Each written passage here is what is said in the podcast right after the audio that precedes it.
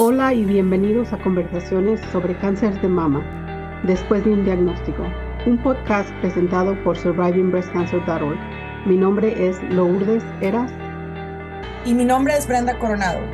Somos sobrevivientes de cáncer de mama y cofundadoras de SBC para la comunidad de habla hispana, una organización sin fines de lucro que brinda apoyo en una plataforma virtual y educativa, con el propósito de brindar grupos de apoyo y recursos para las personas diagnosticadas con cáncer y para sus seres queridos desde el primer día después de un diagnóstico. Hola y bienvenidos a un episodio más en Después de un diagnóstico. En este episodio, la doctora Elina Rodríguez nos explica qué es la proteína HER2. Nos habla sobre el trastuzumab que revolucionó al mundo como tratamiento para este tipo de cáncer. También conversamos sobre la importancia de la comunicación entre paciente y equipo médico. La doctora Elina enfatiza sobre la importancia del ejercicio y el movimiento durante y después del tratamiento. Te invitamos a que visites nuestro sitio web www survivingbreastcancer.org diagonal después de un diagnóstico, donde puedes encontrar clases pregrabadas y las próximas clases y eventos en vivo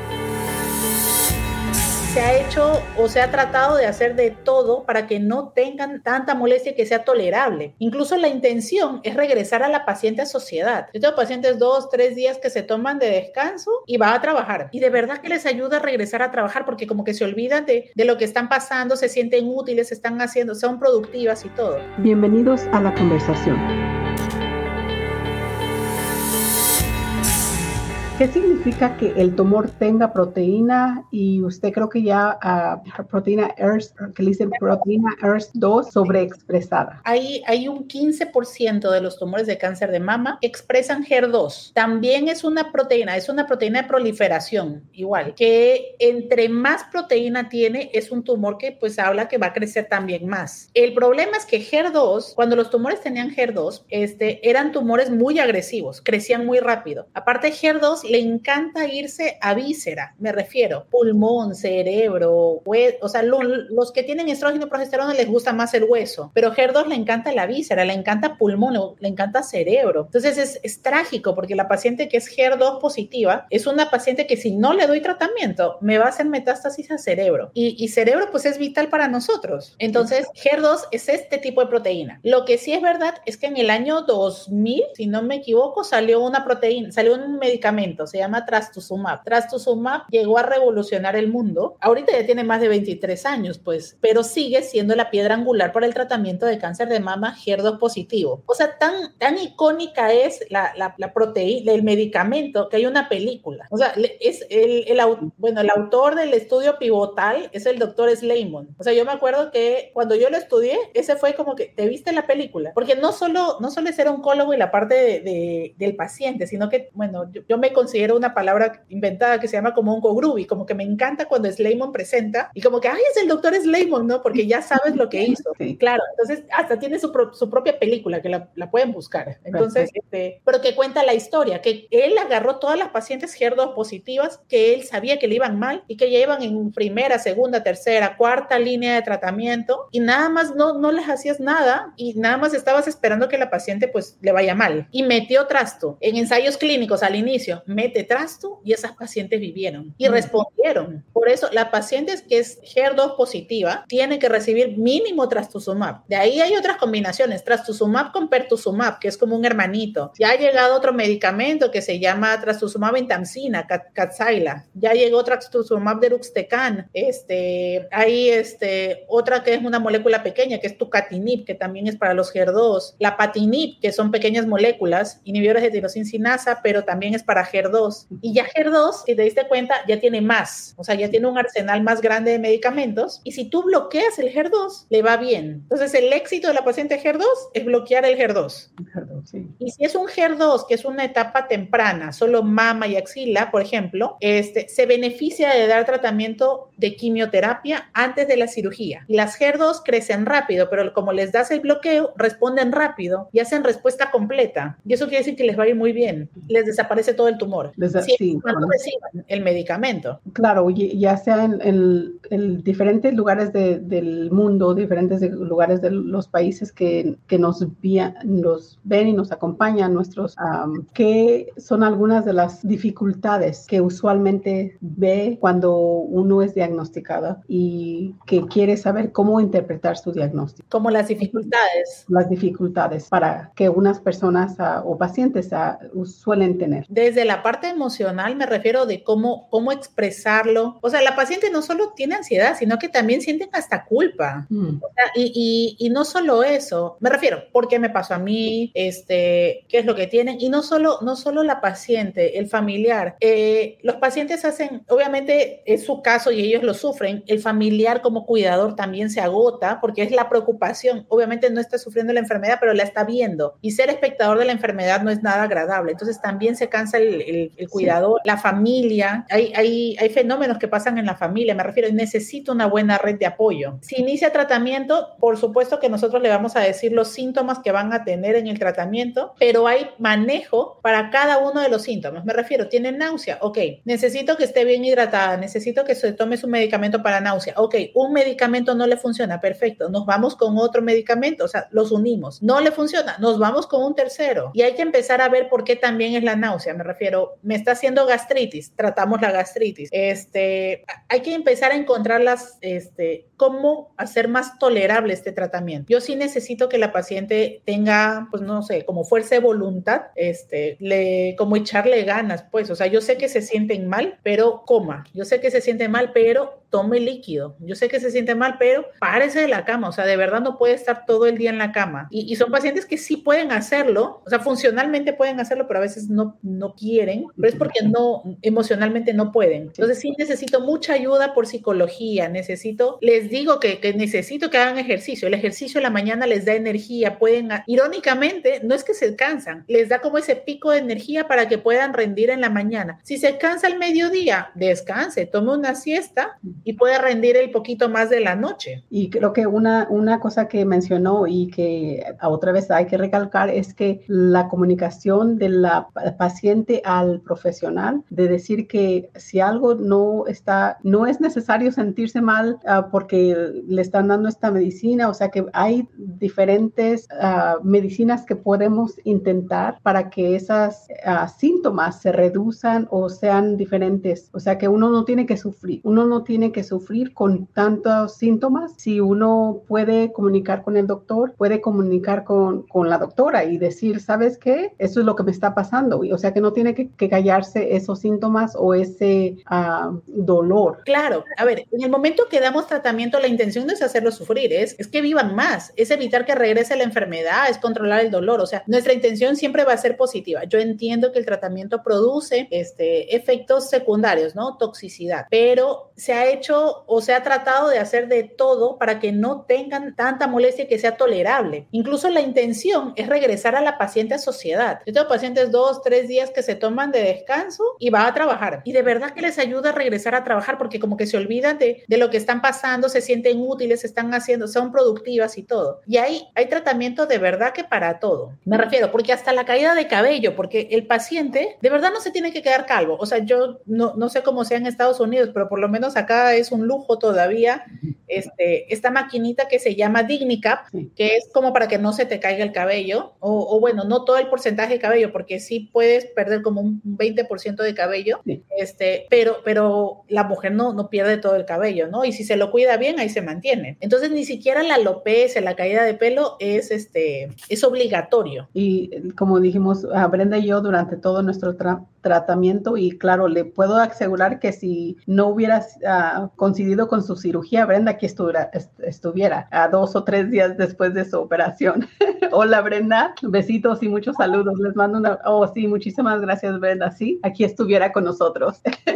claro, pero ahorita está en el hospital y este, le deseamos que una buena recuperación, amiga. Te queremos mucho. Ah, creo tenemos buenas noches. Si deseo hacerme un examen genético, ¿debo pedir solo un examen para BRCA1 y BRCA2 o para que otros genes? He escuchado también onco, oncogen P53 y P1K3. Creo que se llama. Gracias. Hay, los más comunes es BRCA1 y 2, pero hay paneles multigen para detección de cáncer de mama, por ejemplo. Y así los venden. Este, yo me acuerdo que allá había uno que se llamaba Color, este, acá también los ofertan como panel multigen este, si el oncólogo sospecha de una causa hereditaria, los manda con el genetista, el genetista los pide, y así, panel multigen de cáncer de mama, y viene un panel, por ejemplo, como de, mm, dependiendo más o menos el valor, los 15 más frecuentes, si lo quieren extender. Yo, yo he llegado a ver hasta de 50 genes. y hay así mismo, panel multigen para cáncer de colon, panel multigen para otro tipo de cáncer, páncreas, por ejemplo, también, mama, ovario también. Entonces, sí hay, este, siempre van a ser los primeros más frecuentes, BRCA1, BRCA2, pero también empieza P3K, también empiezan a ver P53, este, empiezan a buscar otro tipo. Bueno, antes de... Solo dos. Digo, normalmente no es solo los dos. es como una versión cortita. Para continuar con las preguntas de la comunidad, antes de hacerlo, claro, vamos a mandar saludos a las que nos escuchan, a, los, a las personas, nuestros seguidores, Rosa, Glenny, Celinia, Cecilia, Gina, Aurora, Ana, Damaris, Areli, Dora, Claudia, Sophie, Wendy, Sandra, Paola, y saludos a Néstor también. Muchísimas gracias por acompañarnos. Besitos, saludos. Y las preguntas que siguen de la comunidad.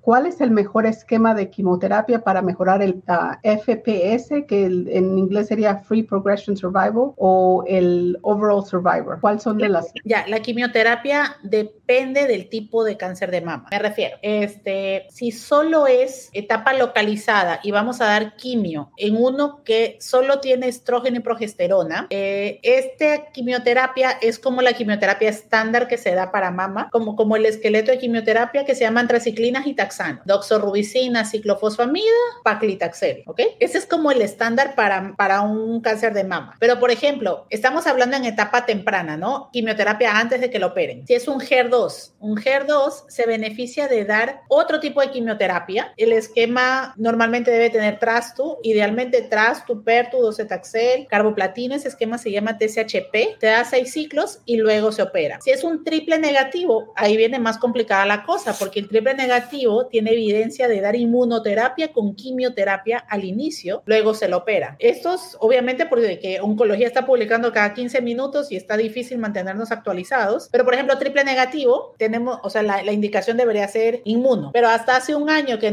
todavía no estaba tan afianzada la inmuno, tenía que recibir quimioterapia con doxorubicina, ciclo fosfamida y meterle paclitaxel y meterle carboplatino, ¿ok? El triple negativo, eh, tenemos las ganas de meter el, platino, el carboplatino antes, porque responden más. Mm. Ahora, eso es en etapa temprana, este, antes de la cirugía. Nos vamos a una etapa metastásica. La paciente ya tiene metástasis. Un cáncer de mama que tiene estrógeno y progesterona, se llaman luminales, pero ya tiene enfermedad metastásica en otro lado, esas pacientes no se benefician tanto de dar quimioterapia de entrada. Esas pacientes se benefician de medicamentos que se llaman llaman inhibidores, este, ¿cómo se llama? Inhibidores de ciclina, 4 o 6, palbociclip, ribociclip, abemaciclip. Están estas tres opciones para estos pacientes. Hay otro medicamento, se llama fulvestrant, también podemos darlo en las pacientes. Mm. Si tiene o no tiene enfermedad metastásica en hueso, podemos dar denosumab o ácido soledrónico. Si la paciente tiene enfermedad metastásica y es una HER2 positiva, tiene que recibir quimioterapia con, ¿qué creen? Trasto, a fuerza. Trasto está para todo.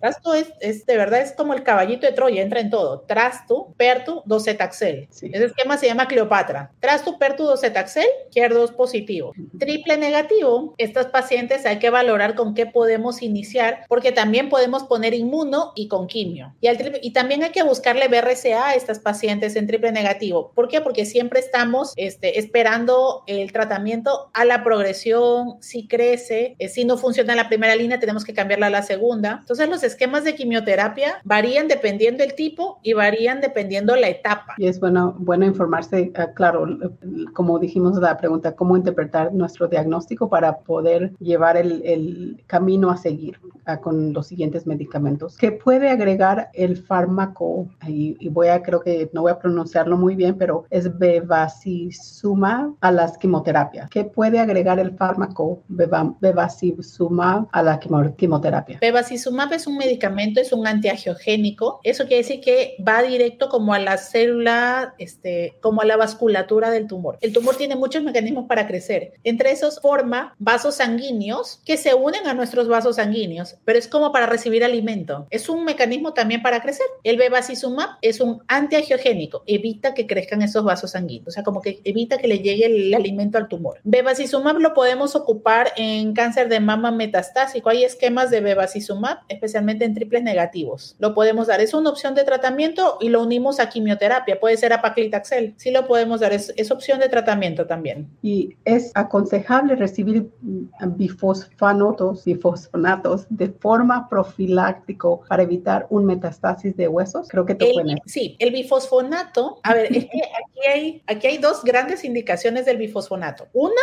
con metástasis a fuerza toca este bifosfonato, ácido soledrónico o denosumab, cualquiera de los dos, ¿ok? Y el otro, paciente que, por ejemplo, las que son luminales, que tienen receptores de estrógeno y progesterona, estas pacientes van a hacer osteoporosis. Mm. Ok, normalmente cada cierto tiempo les tenemos que pedir densitometría ósea. ¿Por qué? Porque las pacientes de cáncer de mama las metimos en menopausia o ya vinieron en menopausia. Una mujer que entra en menopausia tiene riesgo de hacer osteoporosis y con osteoporosis riesgo de fracturarse. La paciente que tiene osteopenia, por ejemplo, baja densidad ósea, pero todavía no llega a osteoporosis y está tomando un medicamento que se llama inhibidor de aromatasa, letrozol, anastrozol, exemestane, estos medicamentos producen osteoporosis, aceleran esta degeneración del hueso. En esas pacientes hay que considerar iniciar este bifosfonato. Si la paciente ya tiene una osteoporosis de entrada, por eso pedimos la densitometría de entrada, ¿eh? Este, justamente como para que no digan la quimioterapia me hizo la osteoporosis, no, no, este, no. Ya, vino, ya, vino, con su osteoporosis. Este, pero también, pues considerando la gran mayoría de nuestras pacientes también están en cierto grupo de edad que ya lo pueden hacer. Entonces, si la paciente ya tiene osteoporosis, hay que prevenir que eso deteriore. Calcio, vitamina D,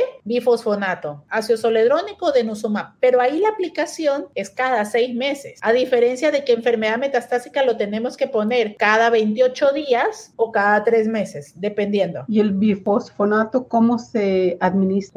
El, el denosumab se llama, el denosumab es 120 miligramos, es una inyección subcutánea. Okay. ¿okay? Y el ácido soledrónico es un suerito, uh -huh. es un, se, se, diluye, se prepara en una solución y pasa así en 15 minutos. Okay. El uno es intravenoso, el otro es subcutáneo. Sí, porque en, en, mi, en mi caso, digamos, estoy tomando el anestrozol y claro, me están haciendo que para mirar qué, qué daño ha hecho a mis huesos, cada año me mandan a hacer un, un, un estudio y eso es lo que me están diciendo, claro, la vitamina D y lo otro, pero esto no, no me han dicho nada de eso. Sí, sí produce osteoporosis. O sea, por eso se hace la, el, la densitometría ósea, justo para ver, porque si empieza a bajar muy rápido, tam, ahí, y como tiene factor de riesgo el hecho de tomar anastrozol, les inician, justamente para que no deteriore. Porque aparte, el anastrozol que, mm, bueno, sí les han de haber dicho, el anastrozol mínimo son cinco años. Sí. Entonces son cinco años que vamos a estar dando un medicamento que produce osteoporosis. A fuerza vamos a hacer osteoporosis. Exacto. Y si la paciente es joven, no solo cinco años. Los oncólogos sabemos que si nos extendemos a 7.5 o incluso a 10 años, la paciente le va a ir mejor. Entonces van a ser 7.5, 10 años generando la osteoporosis. Si la agarramos a los 20, porque hay pacientes jóvenes, la agarramos a los 20, a los 30 y le damos 10 años de anastrozol o nestrozol o letrozol o exemestane, a los 40 años esa paciente va a tener osteoporosis a fuerza. Y a los 40 años, o sea, a mí me dicen a los 40 años te vas a fracturar, me da algo, porque yo, yo a los 40 todavía quiero seguir haciendo cosas. Somos jóvenes. sí. Por eso hay que prevenir. O sea, la verdad es que el éxito es como, como estar vigilando qué es lo que tiene el paciente, qué es lo que va a hacer, este, y así. Pues muy buen consejo porque eso es lo que voy a preguntarle a mi doctor para que pueda informarme un poco más sobre cómo poder hacer esto. Y, oh, Clau Pau, ah, hola, el tamoxifeno, ¿qué efectos tiene? Tengo cuatro años tomándolo, ¿cómo puedo cuidarme de sus efectos? Tiene un par de meses que me duele la espalda, no es diario ni todo el día, pero me pasa. El tamoxifeno es más noble y normalmente se la damos a pacientes premenopáusicas, o sea, jóvenes, o este, la paciente que no tolere el inhibidor de aromatasa, no tolere el letrozol, anastrozol, exemestán. Por ejemplo, mm, ahí ya son pacientes que son más añosas o, o de plano no me toleran el medicamento, bueno, se las cambia a tamoxifeno. El tamoxifeno no molesta tanto en síntomas, la verdad es que andan normales, pero ¿qué sí puede hacer? Tiene mayor factor de riesgo de trombosis con tamoxifeno, o sea, es decir, se me puede trombosar una pierna, ese coágulo se me puede ir a pulmón, o sea, sí son efectos que, que hay que tener cuidado. Lo que les decimos a los pacientes es que se muevan más, o sea, de verdad, uno parece perico en la consulta diciéndole, hay que cuidar peso, hay que hacer ejercicio 20 minutos al día, 5 días a la semana, pero es por eso, es porque el tamoxifeno produce trombos, entonces hay que moverse. Tampoco le puedo quitar el tamoxifeno porque en cambio me va a regresar el cáncer, entonces hay que dar el medicamento, pero hay que hacer ejercicio, hay que moverse. ¿Qué otra cosa puede hacer el tamoxifeno con mucha, o sea,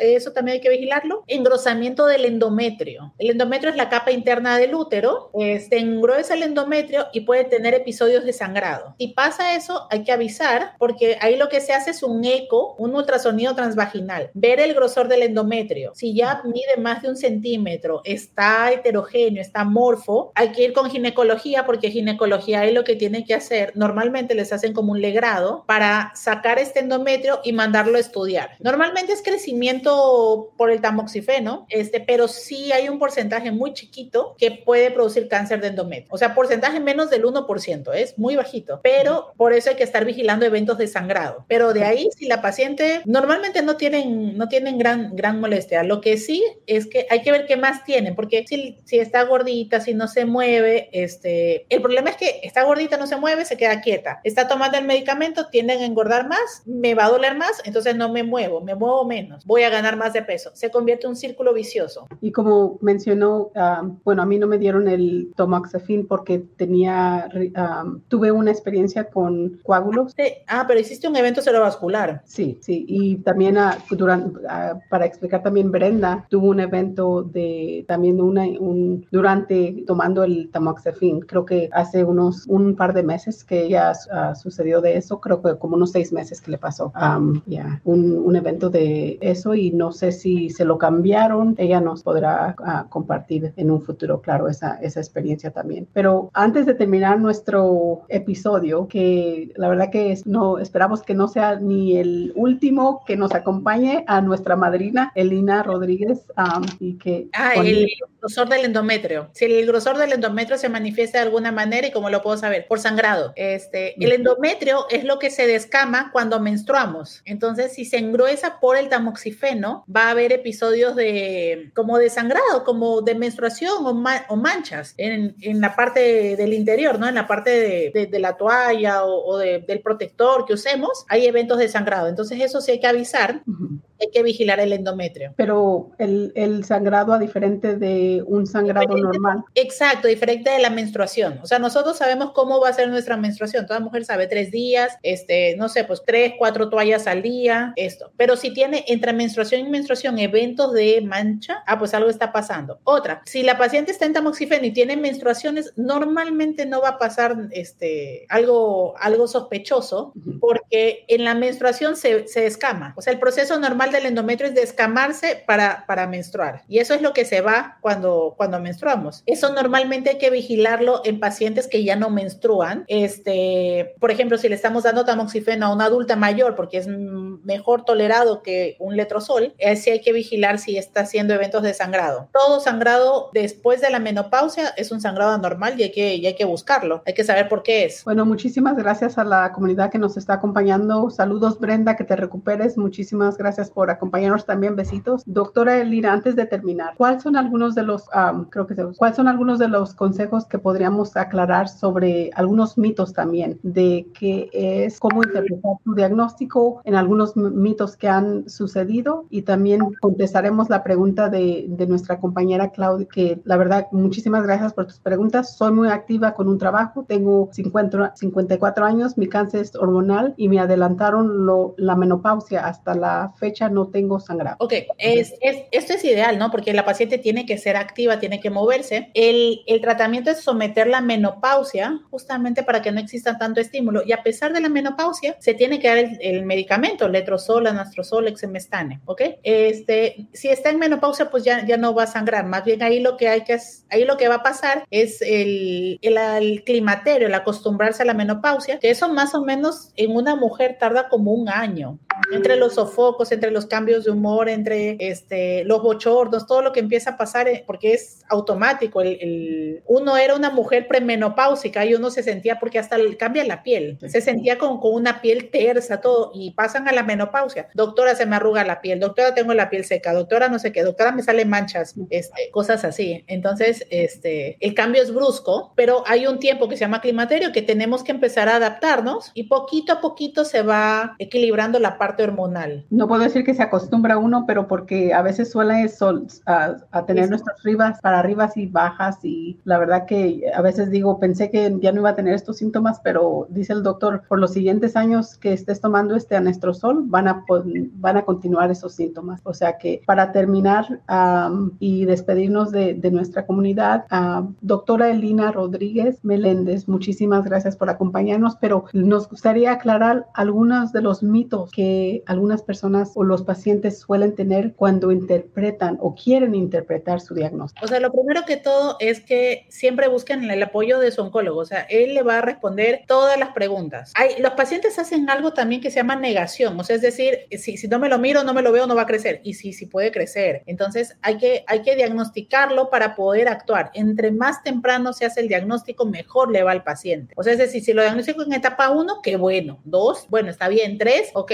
Cuatro, bueno, pero podemos hacer algo, o sea, no, no, es que, no es que el paciente es una sentencia, no, no es una sentencia, siempre se puede dar tratamiento, siempre apoyo al oncólogo, necesita hacerse estudios y la importancia en mama siempre va a ser el tamizaje, eco de mama, mamografía, paciente joven siempre se tiene que hacer eso. Y no solo mama, o sea, papá Nicolau también hay que hacerlo cada año, este, y, y siempre como que estar, preguntar al oncólogo qué es lo que va a pasar, ahí, ahí el éxito es la, la comunicación, o sea, por más cansada que sea mi consulta, yo tengo pacientes que me llegan con una lista de preguntas. O sea, literal, ¿cuánto tiempo voy a tomar? Este, ¿Qué me va a producir? No sé, por ahí tengo pacientes que, una pastilla que hace diarrea. ¿Cuántas diarreas son normales? La diarrea no es normal, pero hay que tomar el medicamento y me traen listas y hay que, y hay que responderles todas las preguntas, ¿no? Bueno, muchísimas gracias por acompañarnos y gracias a la audiencia y nos despedimos esta vez y para la próxima, eh, primero Dios, Brenda estará con nosotros. Hasta luego. Muchísimas gracias. muchas gracias.